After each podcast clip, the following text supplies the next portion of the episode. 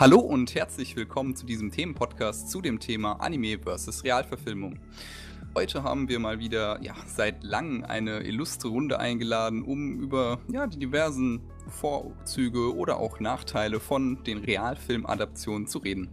An meiner Seite ist heute mal wieder der liebe Akaniki. Viele von euch kennen ihn ja vielleicht noch nicht, auch wenn er jetzt schon ein bisschen länger bei uns im Team ist. Jo, Hallöchen. Und auch aus der Community haben wir uns natürlich ein paar schöne Gäste eingeladen. Stellt euch doch auch mal kurz vor. Okay, hallo, ich bin Vollmoon. Ich bin das erste Mal bei einem Rockscast dabei und ich freue mich hier zu sein. Ja, ähm, ich bin Lektrasil. Ich bin nicht zum ersten Mal dabei wie der Kollege Vollmond hier. Ich war schon mal vor ein paar Jahren dabei. Damals noch unter dem klangvollen Namen Anime Junkie 94. Ähm, ich bin Shizuka Nashi, kurz auch Melly genannt hier in dem Roxcast. Bin das erste Mal dabei. Und scheinbar auch das einzige Mädchen hier. Ah, keine Sorge. Ich bin mir sicher, der ein oder andere von uns hat noch genug Weiblichkeit für eine zweite Person in sich. Ähm, ja, aber gut, dann wäre die Runde jetzt ja auch wohl komplett und dann können wir auch direkt mal anfangen. Und ich hätte da direkt mal die Frage an euch, wenn ihr ja das Wort Realfilm-Adaption hört, verbindet ihr damit eher was Positives oder was Negatives? Ähm, also ich Live-Actions bzw. Realfilme generell angeht, dem bin ich sehr positiv gegenüber aufgeschlossen. Ich habe auch eigentlich bisher nur eine gesehen, die mir auch gar nicht gefallen hat. Alles andere hat mir tatsächlich gefallen, beziehungsweise fand ich gut umgesetzt. Auch einige, die sehr, sagen wir jetzt mal, kontrovers diskutiert, wenn auch nicht gehatet werden. Aber bin da eher po tatsächlich positiv. Also ich finde, das, für das, dass es teilweise schwierig haben, das umzusetzen, machen sie es also ich bin meiner Meinung nach ist es kritisch gesehen. Oder sehe es selber halt mal kritisch, gibt aber jedem eine Chance, was dann meistens aber halt auch ähm, ja, zerstört wird. Oder einfach ne dann auch negativ von mir auch aufgenommen wird. Also ich sehe das eher negativ. Ja, ich schließe mich da Medi in gewisser Weise an. Also wenn eine Realfilmadaption angekündigt wird, dann bin ich schon eher skeptisch. Und ja, ich, der Film muss mich dann wirklich von sich überzeugen. Ja, da haben wir ja jetzt einige unterschiedliche Meinungen zu. Das wäre jetzt interessant zu wissen, warum genau ihr das so seht. Also habt ihr da bestimmte Beispiele an irgendwelchen Anime-Realverfilmungen, die ihr da nennen könntet, woran ihr eure Meinung festmacht? Ähm, also für mich hauptsächlich wäre es halt ähm, der Attack on Titan Film jetzt, der letztens kam. Er hat, er hatte eigentlich einen guten Eindruck gemacht vom Trailer her. Was dann aber alleine schon in den ersten Minuten, als die Story nur ansatzweise angeteasert wurde, also im Film, das wurde schon so grauenhaft. Ich finde es ganz interessant, dass du da den äh, Attack on Titan Film ansprichst. Der, der, ist ja wirklich sehr, sagen wir mal, kontrovers aufgenommen worden. Und es hat natürlich, denke ich, hauptsächlich damit zu tun, dass ja der Film eigentlich nur noch wenig, außer vielleicht so das Setting mit Titanen und Menschen, die um ihr Überleben kämpfen, ja, vom Originalwerk übrig lässt, außer vielleicht noch an gewissen Stellen Parallelen und natürlich die Namen.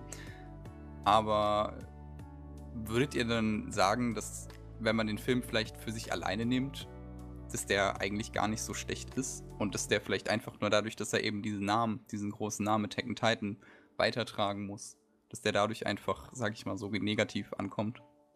Also ich für meinen Teil sehe, die, hab den Attack und ich habe die Attack on Titan Live Action beide Teile im Kino gesehen ähm, hatte auch blöderweise direkt in der Reihe hinter mir jetzt so eine Gruppe Meckerfritzen, die nach dem Film nur rumgebrüllt haben, wie scheiße der Film ist und dann Sachen aufgezählt haben, die nicht mal im Film passiert sind. Aber gut, sagt auch schon viel darüber aus, wie viel sie davon auch gesehen haben.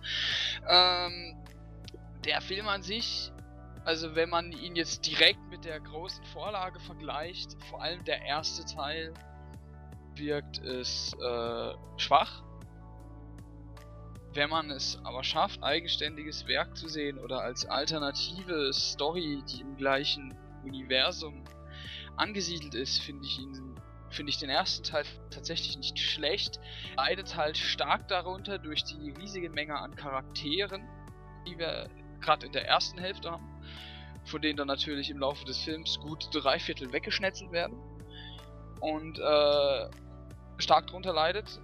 Und äh, im zweiten Teil sieht es dann stark besser. Also den zweiten finde ich für sich genommen einen guten Film. Also er macht Spaß. Es, es wird besser auf die einzelnen Charaktere eingegangen, vor allem weil am Anfang auch der letzte Rest der unwichtigen Nebencharaktere äh, von vom äh, Levi-Ersatz Shikishima geschnetzelt wird.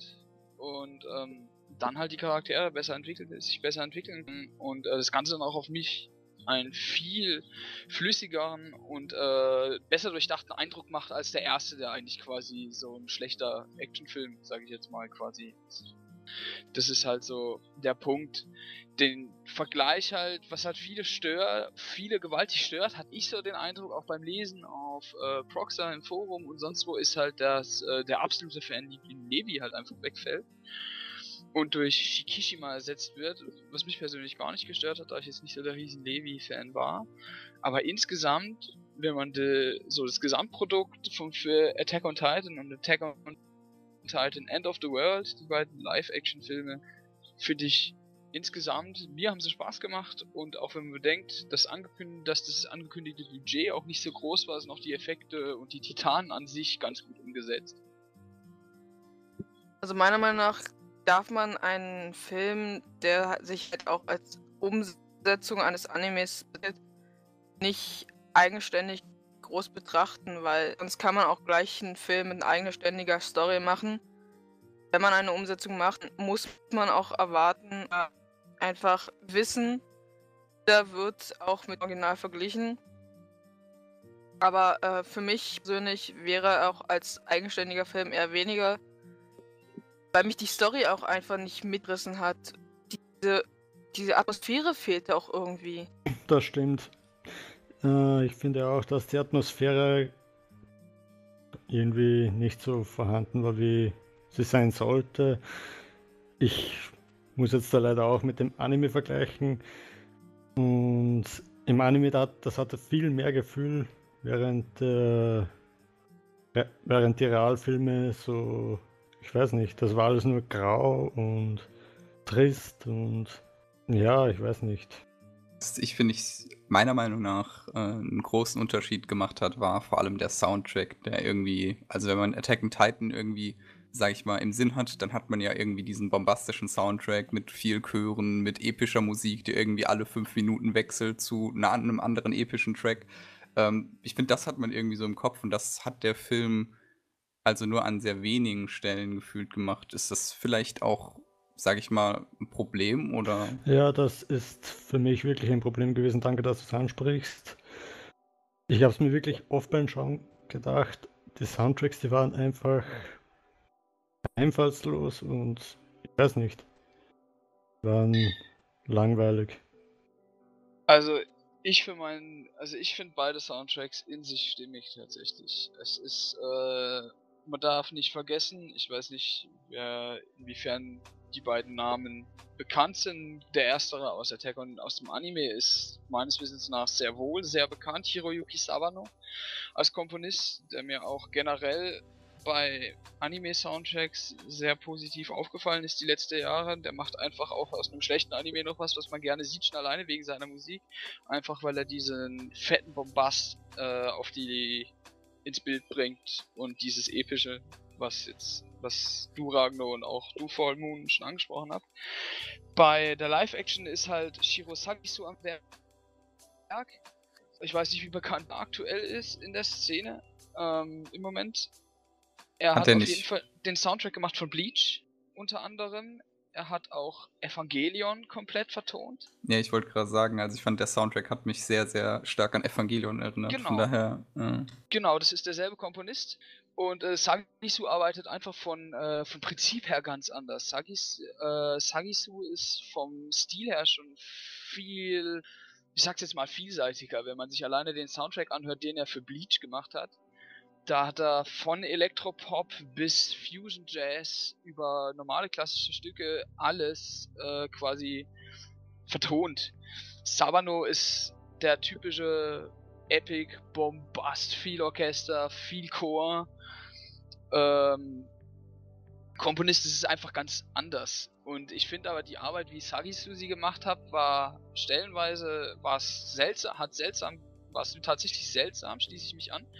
Hat äh, beispielsweise die, die, der gleich der erste Track nach dem äh, Story-Geteasere auf äh, Bilderebene, aber zwischenrein auch wirklich sehr gut eingearbeitet. Also es hängt immer, es ist stellenweise es ist komisch, stellenweise ist es aber auch wirklich sehr gut. Es ist einfach ein anderer Komponist und eine andere Herangehensweise, zumindest mein Eindruck.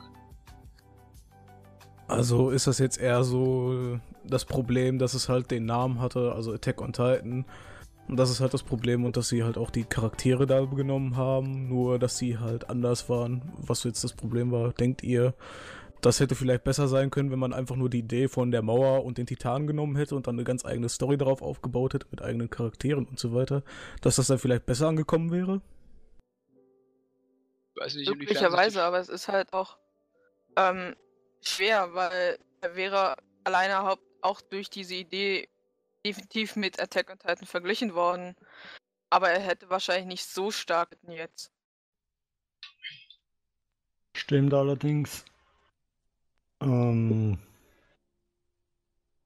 äh, es ist, äh, war ja damals bei, ich schreibe jetzt ein bisschen ab, ähm, bei diesem wie hieß denn noch gleich das Anime mit dem Zug?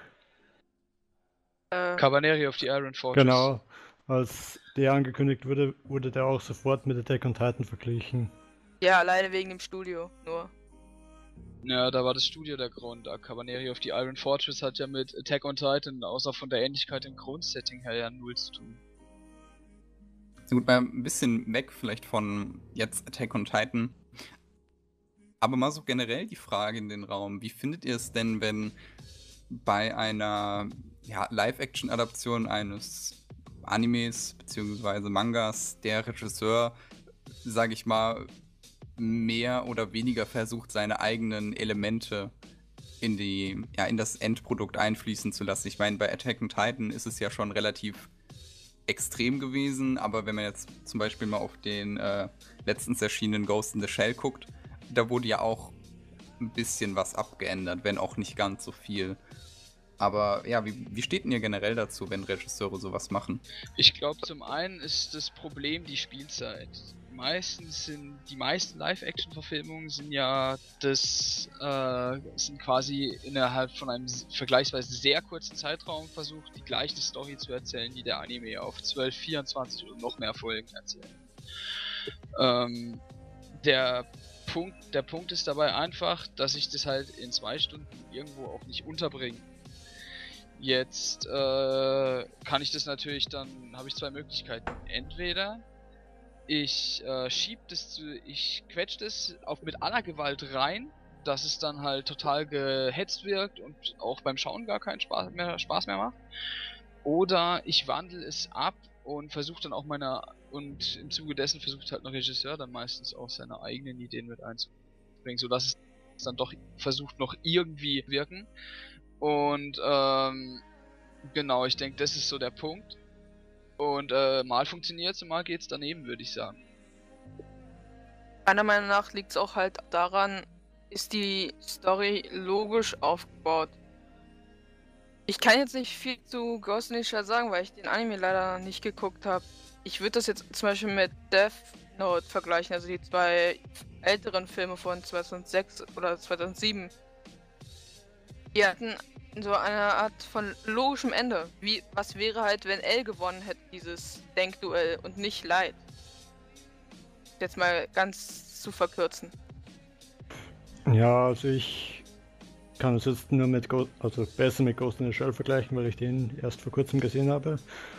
Und ich finde, da ist die Realverfilmung doch wirklich gut geworden, alleine weil es nicht versucht hat, eine 1 zu 1 Kopie des Animes zu sein. Also gibt es da auch durchaus Dinge, wo er sagt, dass die Realverfilmung vielleicht sogar besser ist als die Anime- oder Manga-Vorlage? Äh, besser als die Vorlage ist immer schwierig, würde ich sagen. Weil man einfach durch die, wenn man die Vorlage vorher kennt, eine ganz andere Erwartung an die Geschichte hat, würde ich behaupten. Ich habe jetzt Ghost in the Shell zwar hier stehen, aber leider noch nicht kennen. Also das Original und auch bei der Live äh, Action-Verfilmung habe ich leider auch bisher nur die Trailer gesehen, wobei die mich sehr angesprochen haben, von der Machart her und allem drum und dran. Und auch wenn ich Charaktere so anschaue, sehr gut getroffen sein sollen, auch von dem, was ich von Freunden her gehört habe. Es ist einfach äh, schwierig. Also eine 1 zu 1 Umsetzung braucht halt Zeit und gerade Ghost in the Shell ist ja, gibt's ja zig äh, Adaptionen und äh, Spin-offs und so weiter und so fort. Ich denke, gerade da fällt ein Vergleich ohnehin recht schwierig aus. Naja, also ich würde sagen, eine Realverfilmung sollte nicht mal wirklich eine 1 zu 1 Adaption werden. Weil ich glaube, wie viele Leute wollen wirklich zweimal ein und dasselbe Produkt nur das eine Mal gezeichnet, das andere Mal real sehen? Daher finde ich es wirklich gut, wenn zum Beispiel wie bei Ghost in the Shell wirklich fast eine eigene Story aufgebaut wird. Dass man was Neues erlebt, quasi. Also bei Anime sehe ich auch, auch den Vorteil, sie haben durch dieses Zeichnete auch weitaus mehr Möglichkeiten, als ein Realfilm überhaupt liefern kann. Können mehr ja, Fan Fantasy, Science-Fiction-Elemente zum Beispiel einbauen.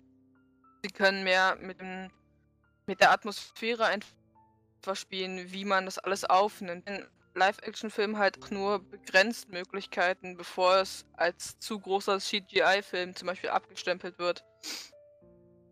Und da muss man halt entsprechend ähm, einfach die ja, entsprechende Kurve kriegen.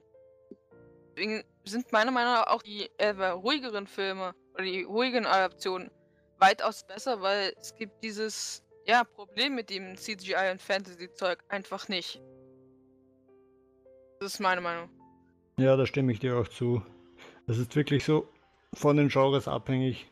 Zum Beispiel ein äh, Beispiel Sword Art Online oder Attack on Titan mit wirklich extrem viel Special Effects und so. Es wird einfach schwerer umzusetzen sein als ein, keine Ahnung, Anohana oder Shigatsu Kimi no so. Ja gut, also wir hatten ja gerade diese alternativen Enden angesprochen mit L zum Beispiel, dass der eventuell gewinnt. Da muss ich ja ehrlich sagen, als Death Note-Fan habe ich mich schon mal immer gefragt, was passiert, wenn mein Lieblingscharakter in dem ganzen Anime die Sache gewinnen würde. Und es gibt natürlich auch Möglichkeiten für die Realverfilmung, bestimmte Sachen besser oder interessanter zu machen als jetzt die Vorlage. Also es muss jetzt nicht das Gesamtprodukt muss jetzt nicht besser sein, aber gibt es so bestimmte Dinge, wo ihr euch vorstellen könnt, dass so eine Realverfilmung durchaus deutlich besser sein könnte? Wir haben ja jetzt Death Note, jetzt ist jetzt schon zwei, dreimal gefallen. Also ich habe Death Note Filme gesehen, tatsächlich vor dem Anime, bevor ich den Anime gekannt habe war dann auch beim Anime tatsächlich, als ich den dann im Nachhinein gesehen habe, sogar enttäuscht. Also der Punkt ist, dass Death Note, finde ich, sehr von dem Spiel lebt mit dem Begriff Gerechtigkeit. Und es kommt in den Filmen halt super gut durch. Das fängt schon bei so kleinen äh, Sachen an, wie das Light mitten in der Stadt sitzt und mit Nietzsche auf Deutsch liest, bis hin zu den Wortgefechten zwischen Light und L im zweiten Teil. Und äh, dem, wo, und dann die Stellen, wo dann die Grenze zwischen Recht und Unrecht, auch von dem, was L tut, komplett verschwimmt, wie da, wo er dann äh, Light und äh, seine Flamme, Pseudo-Flamme, wie heißt die schon wieder? Misa. Misa. Misa. Misa, genau, ähm, in Isolationshaft nimmt und äh, da hungern lässt, etc. pp. Und genau wo man es dann, wo im Anime finde ich auch bei weitem nicht so gut durchkommen. Dieses, generell dieses Spiel mit dem Wort Gerechtigkeit, auch das Leid quasi von diesem gerechten Helden, die er am Anfang darstellt, zu einem absolut psychopathischen Massenmörder dann degeneriert gegen, gegen Schluss, der dann auch seinen eigenen Vater killt. Das ist im, der Live-Egg möchte, das ist dann einfach viel besser dargestellt. Und äh, das Ende an sich auch deutlich stimmiger dann, wo L quasi den Gesamtsieg davon trägt in der Live-Action. Für mich. Das heißt nicht, dass der Anime schlecht ist. Ich fand ihn bis zu dem Punkt sogar genauso gut, wo L gestorben ist. Danach war das einfach nur ein recht unlogisch, einfach aus dem Grund, weil L dann teils L, L Light, Entschuldigung, ähm, quasi Sachen gemacht hat, wo ich mir gedacht habe, es müsste ihm doch klar sein, dass das schief geht. Trotzdem tut er es aber und manövriert sich dann am Ende in eine Sackgasse, aus der er nicht mehr rauskommt. Und das äh, fand ich dann schon schwierig. Naja, da kann man auch jetzt wieder ein wenig zurückgehen und sagen, dass die Anime-Adaption schon daran scheitert, dass sie den Manga nicht eins zu eins adaptiert, aber das ist ein anderes Thema. Ich würde ganz gern noch gerade mal bei äh, Death Note bleiben wollen. Und zwar, ich sag mal, es sollte ja in nächster Zeit auch die äh, Netflix-Adaption geben, von der ihr ja bestimmt schon gehört habt. Mhm. Und äh, auch im selben Atemzug möchte ich hier mal die, ich meine, es ist schon erschienen, das Light Up in the New World. Das habe ich jetzt leider noch nicht gesehen. Aber der soll ja auch im Prinzip ein komplett ja, neuen Handlungsstrang, der im Prinzip nach den Ereignissen von den Death Note-Filmen von den Realverfilmungen äh, wohlgemerkt, äh, stattfindet, äh, soll das ja auch neu behandeln mit komplett neuen Charakteren. Es sind jetzt ja im Prinzip zwei Formen von Death Note, die ja im Prinzip mit dem Ursprungswerk fast gar nichts mehr zu tun haben, bis auf eben, dass es eben noch dieses Death Note gibt, wahrscheinlich äh, mit Shinigami Ryuk. Ähm, und dass eben diese, ja, ich sag mal, dass man eben dieses Detektivspiel da dabei hat. Was haltet ihr denn von sowas? Also ich habe ähm, die Netflix-Adaption war glaube ich quasi so eine Pseudo-Neuauflage vom Originalmaterial. Ja, genau. Ne? Da Auf wurde schon bekannt gegeben, dass die, die Story wohl also im Prinzip auch eine komplett andere und neue sein soll. Genau, und das waren glaube ich die Amis, die das machen. Ja, genau. Genau. Ähm, dem stehe ich skeptisch gegenüber. Einfach aufgrund äh, der Schauspielerleistung von unter anderem Kenichi Matsuyama als äh, L der L einfach unglaublich gut gespielt hat. Kann, kann, kann mir einer sagen, was er will, aber ich finde, L ist super von dem Typen gespielt. Seine ganzen Eigenarten, sein krummen Gang, die Art und Weise, wie er vor dem PC sitzt, wie er seine Essgewohnheiten, alles ist einfach super gut gemacht. Gerade das finde ich wird schwierig, dass das diese, diese quasi diese Neuauflage von Netflix, von Amis, das schafft, das nochmal hinzubekommen. Bei Light genauso, der Schauspieler, der Light gespielt hat, war einfach unglaublich glaubwürdig in seiner Rolle. Was ich finde halt schwer wird umzusetzen. Weil die, wo ich schon bin, ist dieses Light Up the New World, weil sie einfach Sachen aufgreifen möchten in dem Film, die quasi als Regeln im Death Note drinne, drinne verfasst sind, aber nie so wirklich thematisiert wurden. Thematisiert worden sind im, sowohl im Anime als auch sonst in sonstigen Adaptionen. Und ähm, da haben sie die, die Möglichkeit, wirklich was Großes draus zu machen. Ich glaube, unter anderem sollen da ja auch sechs Death Notes in der Menschenwelt landen mit den dazugehörigen Shinigami. Und dann, ich weiß nicht genau, wie das dann abläuft. Aber das hat sich schon sehr, aus meiner Sicht, sehr interessant angehört. Anders als jetzt diese Aktion, die Netflix da startet. Ja, ich Für hab, mein äh, Interesse äh, halt. Ich habe gerade nachgeguckt, also ist es ja schon, also ist schon draußen, Light of the New World. Und es gibt eine Death Note Task Force, die dann im Prinzip die sechs Death Note-Träger, die sich im Prinzip mehr oder weniger als der, mh, hm, als das Vermächtnis von Kira verstehen, dann im Prinzip jagen und dann hat man im Prinzip so auch wieder so ein Katz-und-Maus-Spiel. Beim Netflix-Film muss man ja auch dachten, äh, der spielt ja jetzt mehr so vor der Story vom eigentlichen eigentlich ein Death Note hat ja eigentlich auch nur. Hat ja nicht mehr denselben Ort, spielt ja auch in Amerika, soweit ich das weiß. Und äh, meiner Meinung nach auch alleine schon diese Besetzung. Ich meine, wenn, wenn man sich mal die Besetzung anguckt, sind, glaube ich, zwei oder drei nur äh, asiatische Schauspieler. Ansonsten reine Amerikaner, selbst L ist ein Amerikaner. Ja, okay, was an sich ja auch korrekt, weil L war meines bis nach, ich glaube, Amerikaner oder Engländer. Ja, ne? ja, aber. Ja, aber L war kein Schwarzer. Nee. Und es okay, wurde einfach nicht zu diesem. Weil der Schauspieler von L, oder von dem Netflix L, wird jetzt mehr so eher stämmig sein. Was man jetzt von dem sieht. Er wird groß, also er. Ich kenne ihn jetzt nicht genau. aber das, was ich halt von ihm gesehen habe, er ist groß, eher stämmig und das passt halt nicht zu dem Stubenhocker L, der jetzt immer im, ähm, in der Hocke auf seinem Stuhl sitzt. Das passt einfach nicht, das kann ich mir nicht vorstellen. Ich denke auch nicht, dass sie den Charakter L wirklich so übernehmen werden, wenn ich mir den Schauspieler jetzt ansehe. Ich meine, das kann gar nicht funktionieren. Eben wie du es beschreibst, er ist groß, er ist stämmig, er ist schwarz. Nur weil er schwarz ist. Und ich meine, die Charaktere haben auch. Die Namen werden nicht mal übernommen, die heißen teilweise komplett anders. Ja, was ja zugegeben auch Sinn macht, wenn das Ganze nicht mehr in Japan, sondern in, ich glaube, LA ist es spielt, dann macht es ja keinen Sinn, wenn da äh, europäische oder westliche Leute mit äh, asiatischen Namen rumlaufen. Ich glaube, die einzigen Charaktere, die sie jetzt wirklich noch übernommen haben, sind halt Watterly, L. Ich glaube auch zu gelesen zu haben, dass L und äh, Soichiro dabei sind. Ich bin mir jetzt nicht sicher. Es soll auf jeden Fall Yu geben. Und halt eben das Pendant zu Light und Misa, soweit ich Ja. weiß.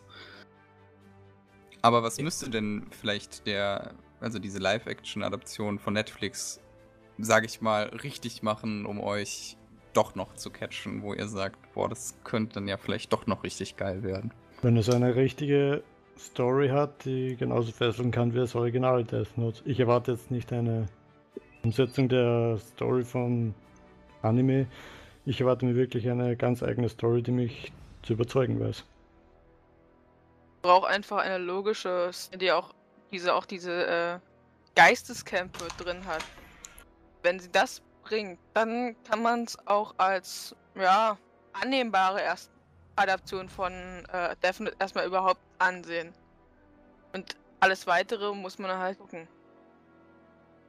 Ja gut, um einmal kurz bei dem Death Note zu bleiben und bei dem Punkt Glaubwürdigkeit der Charaktere gibt es auch noch einen Punkt von wegen äh, Synchronisation, was ja immer wieder wichtig wird für andere, für ein anderes Publikum halt. Und äh, da ist mir halt bei der deutschen Version der älteren Death Note-Filme aufgefallen, dass Yagami Light von der deutschen Stimme John Dorians aus Scrubs vertont wird.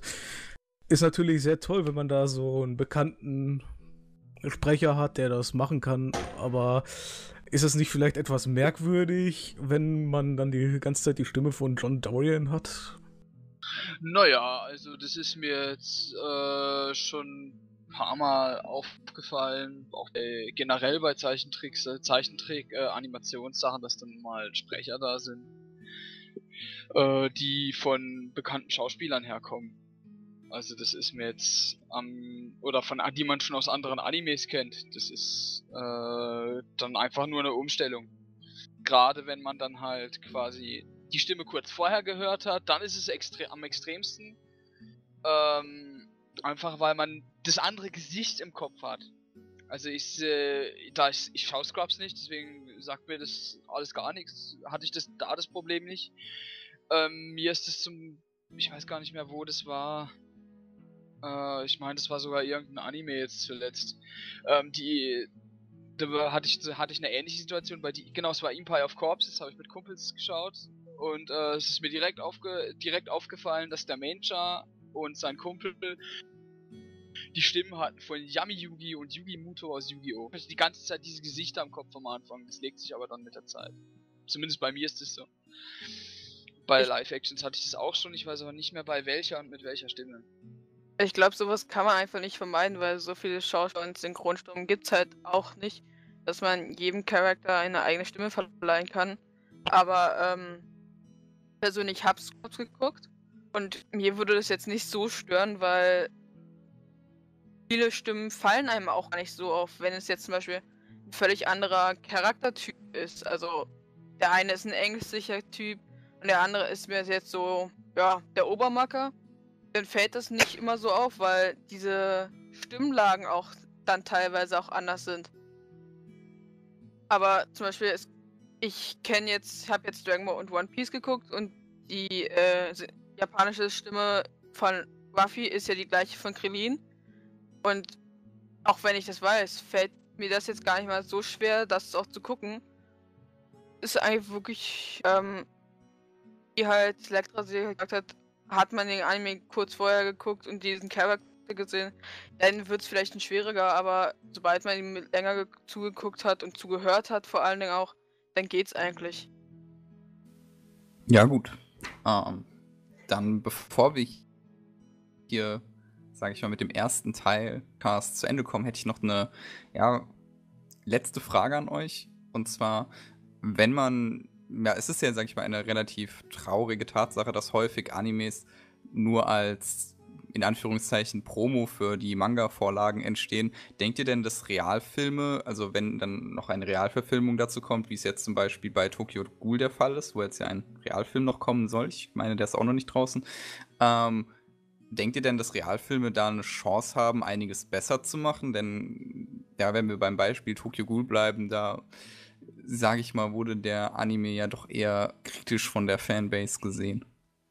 Ähm, es kommt halt darauf an, wie stark ist die Fanbase, wie bekannt ist der Manga. Ähm, und meiner Meinung nach ist es doch, ja, es kommt halt wirklich darauf an, wie gehypt ist der Manga. Ist er sehr gut, dann wird auch der Anime damit stark verglichen und dann fallen auch kleinere Änderungen.